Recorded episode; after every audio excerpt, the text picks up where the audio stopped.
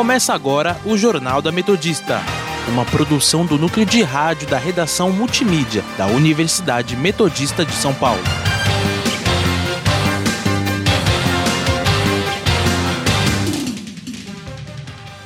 Boa tarde, eu sou Gustavo Brito, agora são 5 horas e está começando o Jornal da Metodista. Aqui comigo hoje está Amanda Caires. Boa tarde, ouvintes. Você pode nos seguir pelo Instagram, arroba portal rronline ou arroba Sônica Metodista, e também na Rádio Sônica pelo Spotify. Notícias desta sexta-feira, dia 21 de agosto de 2020.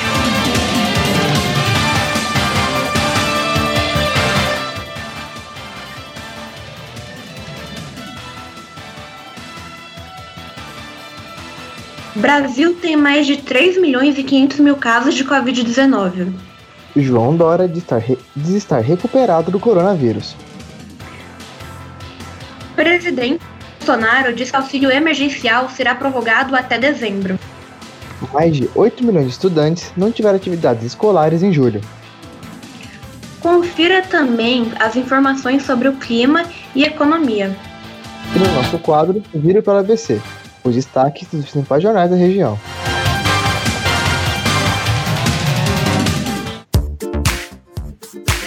Saúde.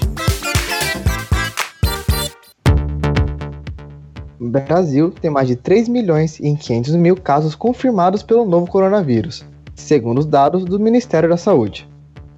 Além disso, o país contabiliza mais de 112 mil mortes.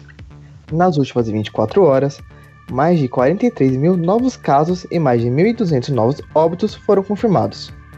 São Paulo, o estado mais contaminado pelo vírus, tem mais de 730 mil casos registrados e quase 29 mil mortes. Já o Grande ABC teve mais de 24 óbitos pelo coronavírus nas últimas 24 horas, e com isso a região contabiliza 2.075 vítimas fatais pela doença. 635 novas infecções foram confirmadas na região, que registra até o momento quase 54 mil contaminados.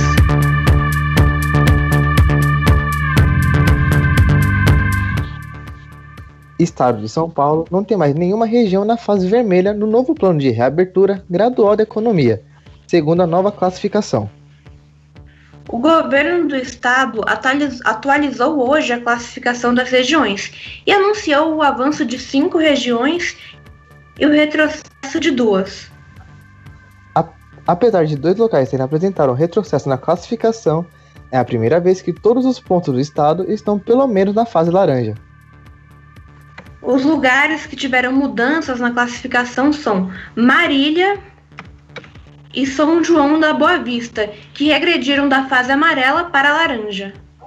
Registro e Franca passaram da fase vermelha para a laranja. E Barretos e sub-regiões oeste e norte da Grande São Paulo passaram da laranja para a fase amarela.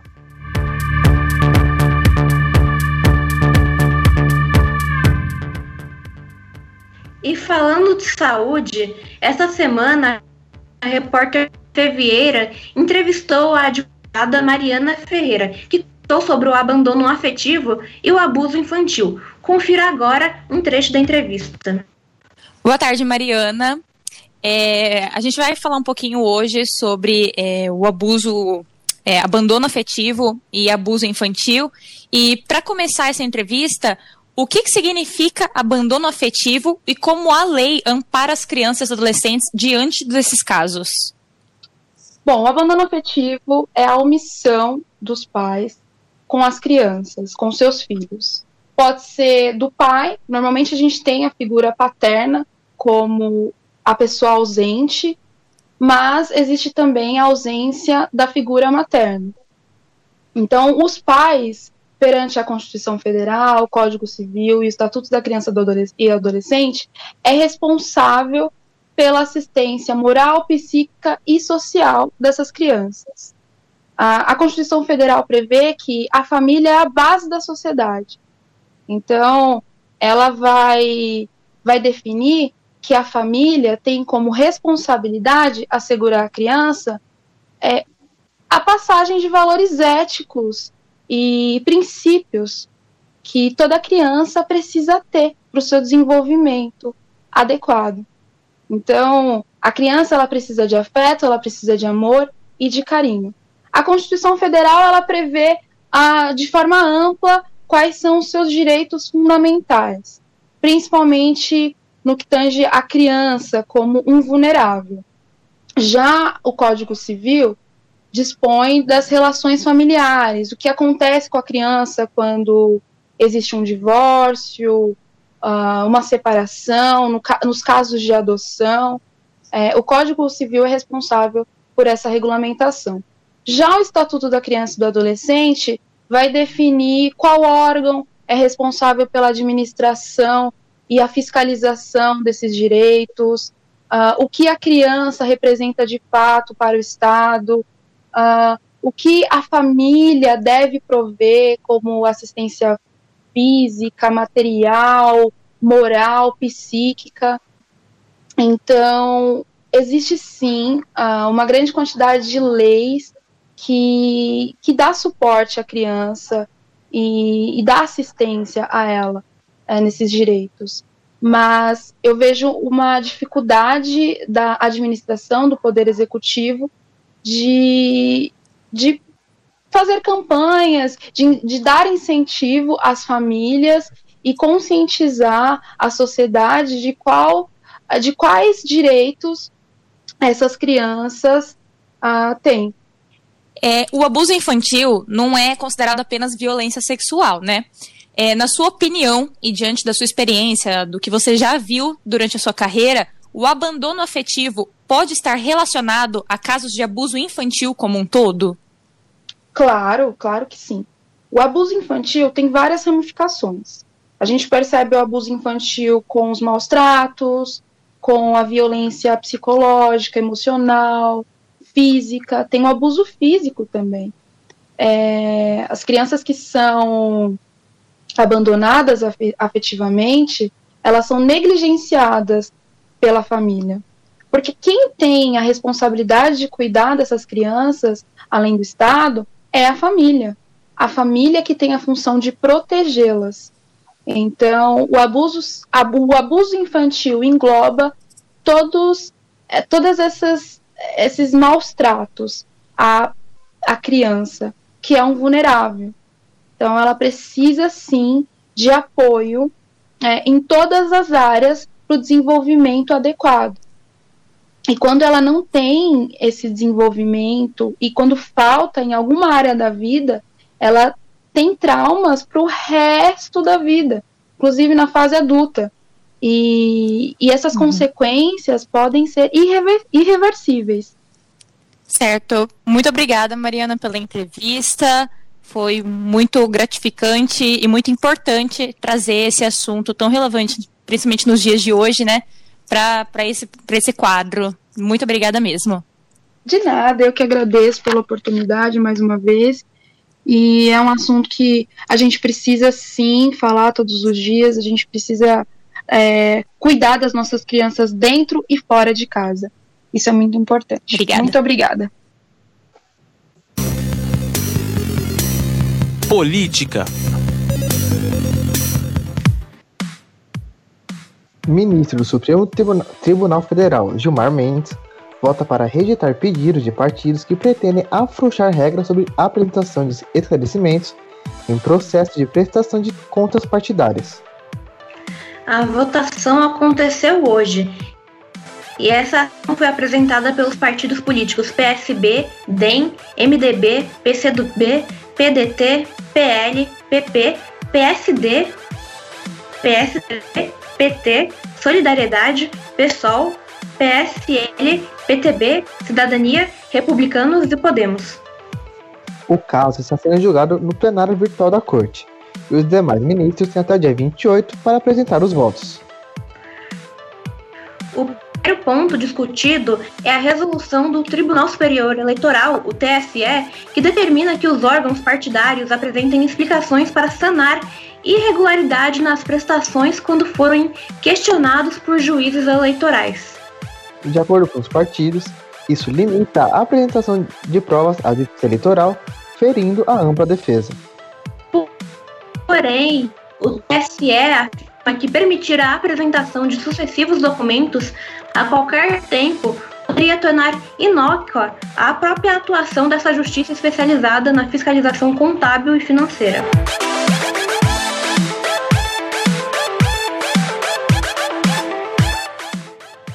Ministro do Meio Ambiente Ricardo Salles demite presidente do Instituto Chico Mendes de Conservação da Biodiversidade, Coronel Homero de George Cerqueira, por divergência sobre incêndios no Pantanal.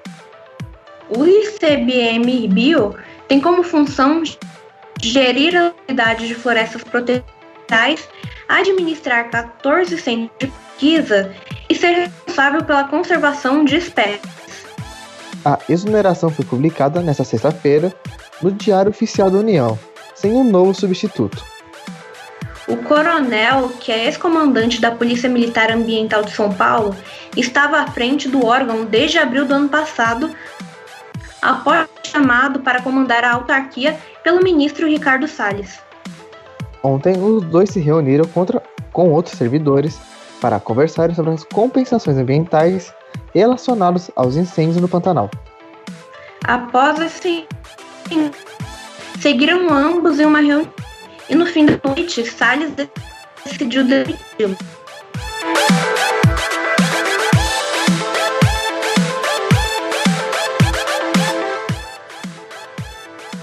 Governador do estado de São Paulo, João Dória, disse que está recuperado do coronavírus e também liberado para retornar ao trabalho presencialmente a partir deste sábado.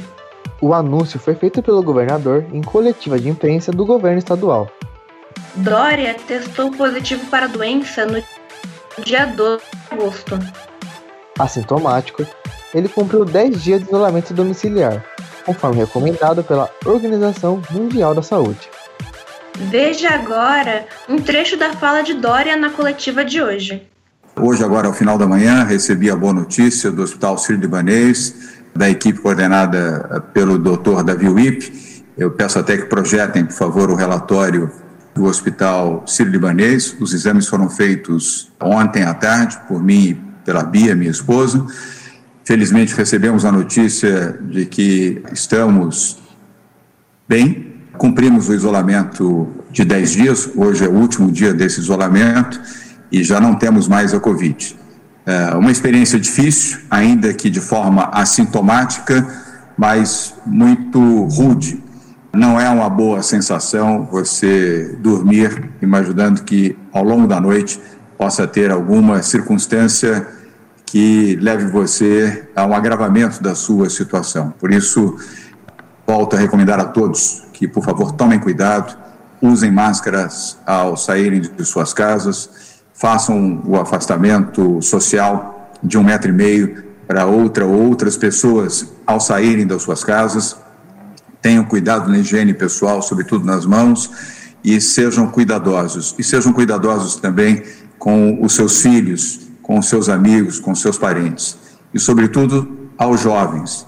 Quero manifestar aqui a minha preocupação em relação aos jovens, pois tenho assistido e visto pela televisão a aglomeração de jovens à noite, ou em festas, ou em atividades.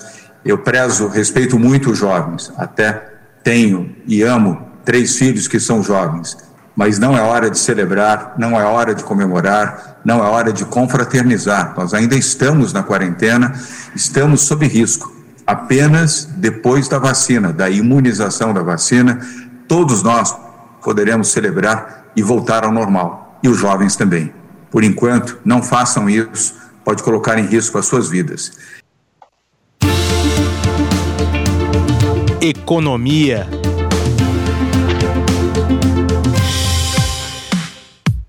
Presidente Jair Bolsonaro diz que auxílio emergencial será prorrogado até dezembro.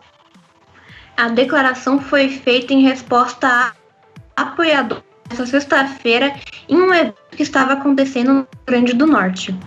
Bolsonaro disse, abre aspas, o auxílio emergencial foi bem-vindo, mas ele custa 50 bilhões de reais e infelizmente não pode ser definitivo. Mas vamos continuar com ele. mesmo com valores diferentes, até que a economia possa pegar em todo o país. Fecha aspas. Ele não disse qual seria o valor das novas parcelas.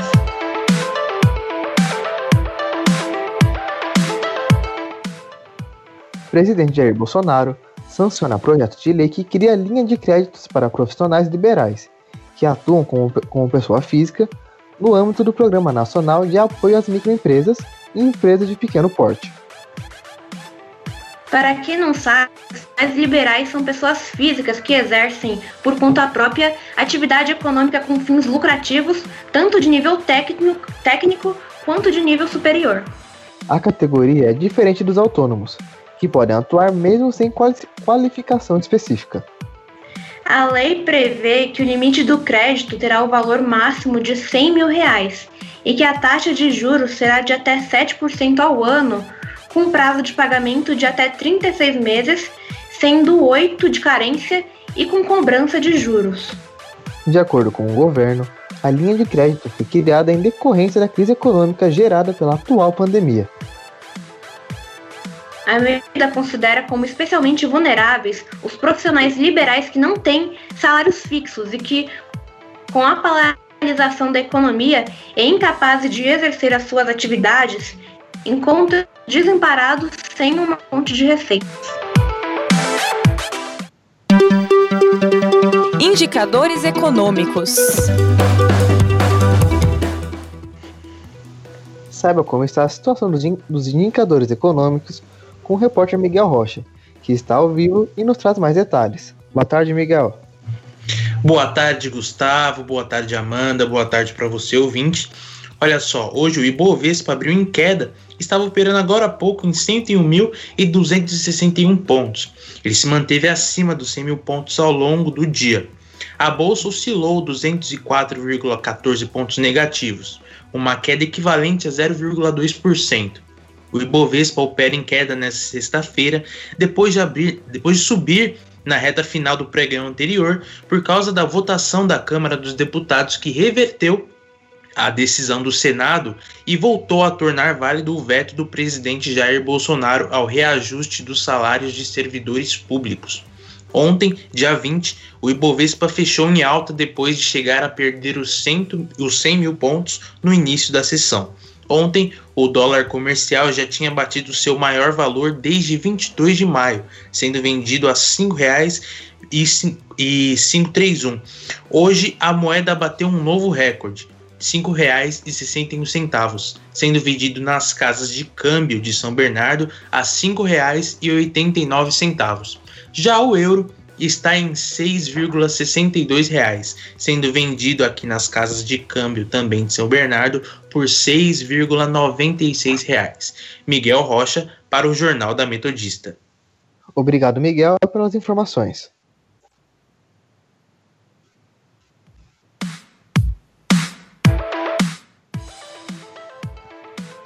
Vamos agora para um rápido intervalo, mas não saia daí, porque já voltamos com mais informações.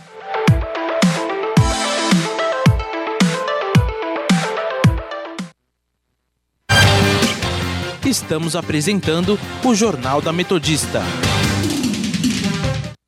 Coronavírus. O que você precisa saber e fazer. O coronavírus é um vírus que causa doença similar a uma gripe. Ele é transmitido pela saliva, espirro, tosse ou aperto de mãos. Os sintomas são febre, tosse ou dificuldade de respirar. Para se prevenir, lave as mãos com água e sabão ou álcool em gel. Cubra nariz e boca ao espirrar ou tossir. Mantenha os ambientes ventilados e evite aglomerações se estiver doente. Caso apresente os sintomas, ligue 136 ou procure uma unidade de saúde. Ministério da Saúde, Governo Federal voltamos a apresentar o Jornal da Metodista.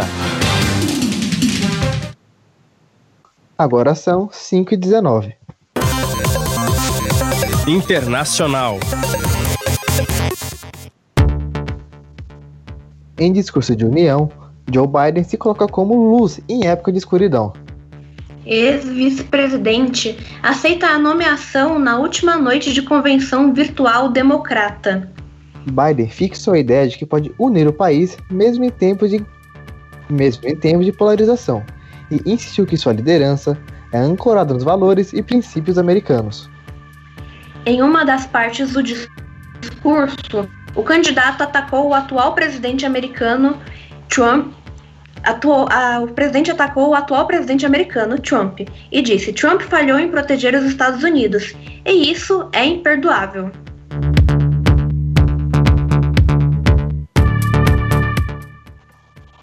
Justiça americana concede, concede liberdade a Steve Bannon por uma fiança de 5 milhões de dólares.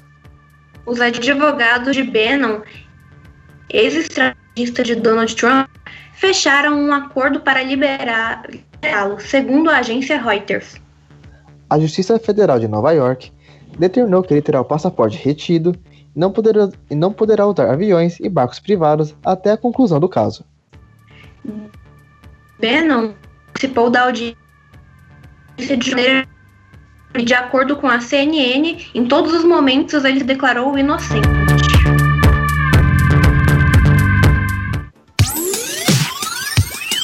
Educação.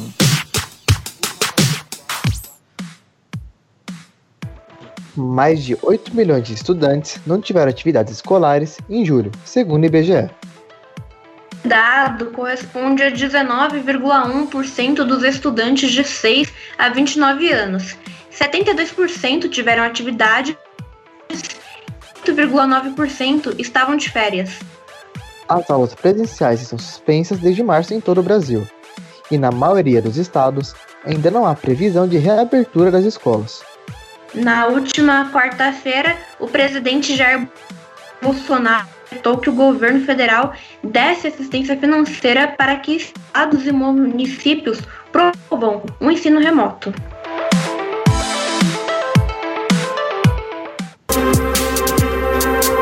Polícia.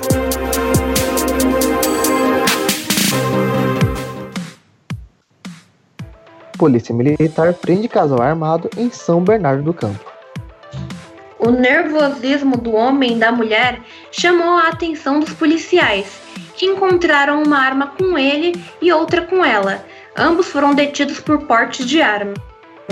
O homem, que tem 30 anos de idade, tinha na cintura uma pistola calibre 9mm, carregada com 10 balas. Na bolsa da mulher, de 19 anos, os policiais encontraram um revólver de calibre 38 com 3 balas. O casal disse aos policiais que a pistola seria vendida por 4 mil reais e eles confessaram que estavam negociando armas naquela regi região. Previsão do tempo. Agora são 5h23 e vamos conferir como está o tempo com a repórter Beatriz Mirelli. Boa tarde, Beatriz. Boa tarde, Amanda e Gustavo. Boa tarde, ouvinte. Hoje contamos com uma mínima de 9 graus e uma máxima que não passa dos 11. E a previsão é que o nosso final de semana continue igual. A mínima de 10 graus se prolongará até a quarta-feira da próxima semana. Nesse sábado, a máxima chegará aos 14 graus e no domingo até os 17. A previsão de melhora é só na quinta-feira, em que a mínima atingirá os 13 graus e a máxima chegará aos 27. Até lá, o ideal é continuarmos trabalhando debaixo das cobertas. Volto com vocês. Muito obrigada, Beatriz.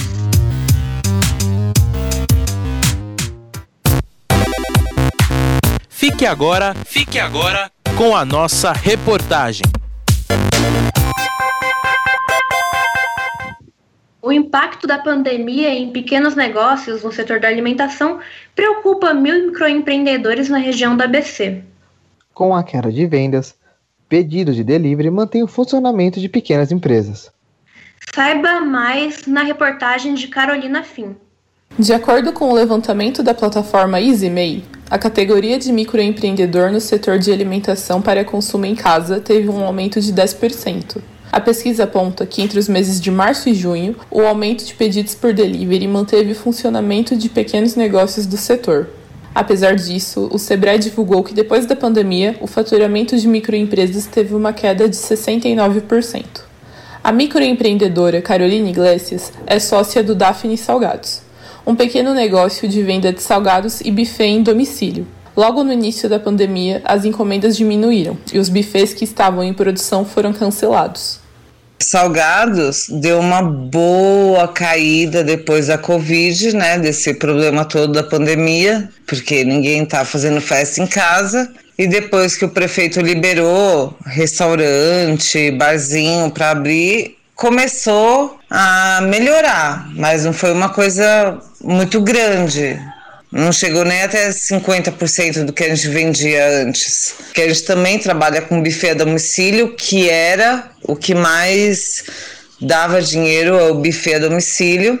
Mas desde março, quando começou a pandemia, até hoje a gente não fechou nenhum buffet a domicílio.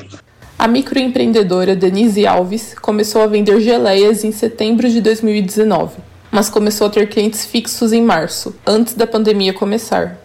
Comecei vendendo para amigos, amigos dos amigos, familiares dos amigos, gente que trabalha com os amigos. Por enquanto, a minha base de clientes ainda é essa, porque desses 10 meses, é, grande parte deles foi a pandemia e estava muito difícil e não tinha como comprar frutas. Então, metade deles foram desperdiçados, né? Não, quando eu estava conseguindo engrenar, assim, a pegar um, um, um pessoal que sempre pedia, acabou vindo a pandemia. Com a necessidade do isolamento e todos os cuidados necessários, Denise não conseguiu continuar com a produção dos doces. A gente teve esse problema, as frutas estavam muito caras, é, nem, nem todas as feiras estavam acontecendo. É, eu também passei por, por um momento de me me resguardar mais, de ficar mais em casa, então não não vendeu não. Desde todo esse tempo da pandemia tava tá parado. Eu tô começando, eu tô volt, que eu estou voltando nessa semana a produzir, porque as coisas começaram a, a se normalizar agora. É, mas principalmente pela, pelo problema com a matéria-prima, porque fruta é uma coisa que estava complicada. Eu vendi bem pouca coisa, mas era o que já tinha em estoque mesmo. Algumas coisas, porque geleia dura bastante, né? Então eu tenho algumas coisas em estoque, foi o que eu vendi nessa, nesse tempo. A economista e consultora financeira Juliana Aragão alerta sobre a importância de um plano de negócios para o empreendedor. Então, o planejamento financeiro, ele vai prever todos os custos envolvidos no negócio até que ele comece a girar e de fato gerar renda para a pessoa.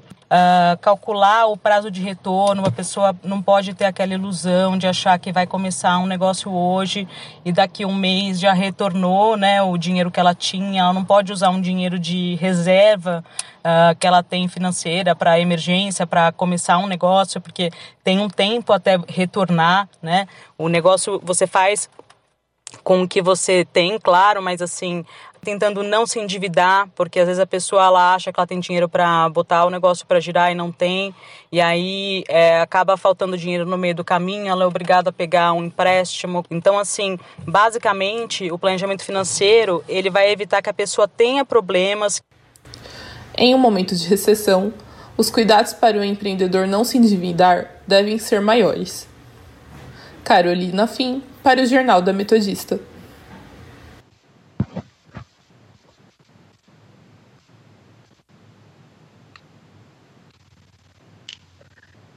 Agora são 5h28 e vamos conferir o nosso quadro Giro pelo ABC.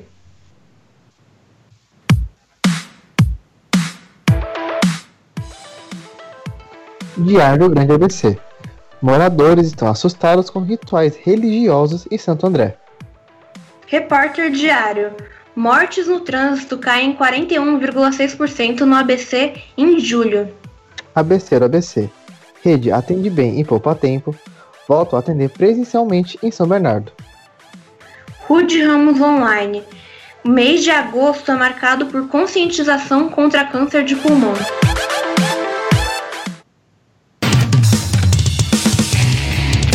Esporte.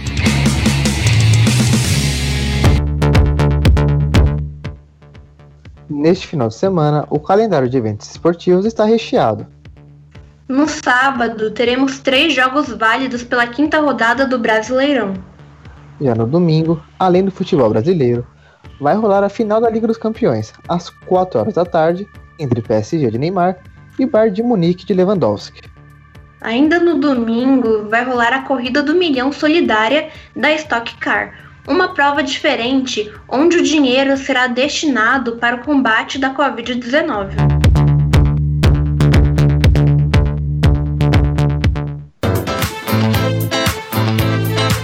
Cultura.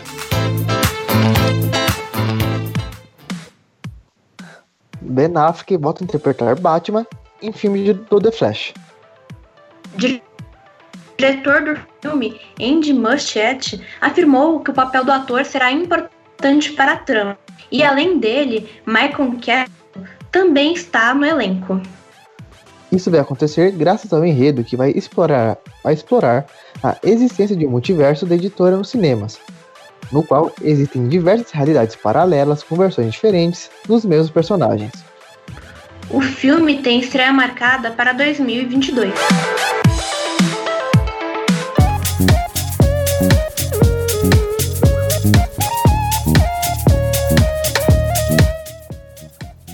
E termina aqui mais uma edição do Jornal da Metodista. O jornal vai ao ar ao vivo todos os dias, às 5 horas da tarde e reprisa às 9 horas da noite. E você, caro ouvinte, pode continuar, pode continuar nos acompanhando pelo Instagram, arroba portal rronline ou arroba Sônica Metodista. Não esqueça que a Rádio Sônica está na Podosfera. Além do Mixcloud, você pode nos ouvir também pelo Spotify, Deezer, Google Podcast, Pocket Casts, Rádio e iTunes. Para mais informações, acesse nosso portal através do endereço www.metodista.br barra rronline.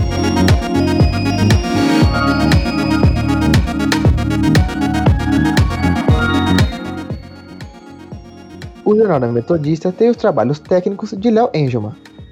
Participação repórteres Beatriz Mirelli, Mafê Vieira, Carolina Fim e Miguel Rocha. A apresentação de Gustavo Brito. E Amanda Carles. Continue continue ouvindo a nossa programação e até semana que vem. E se puder, fique em casa.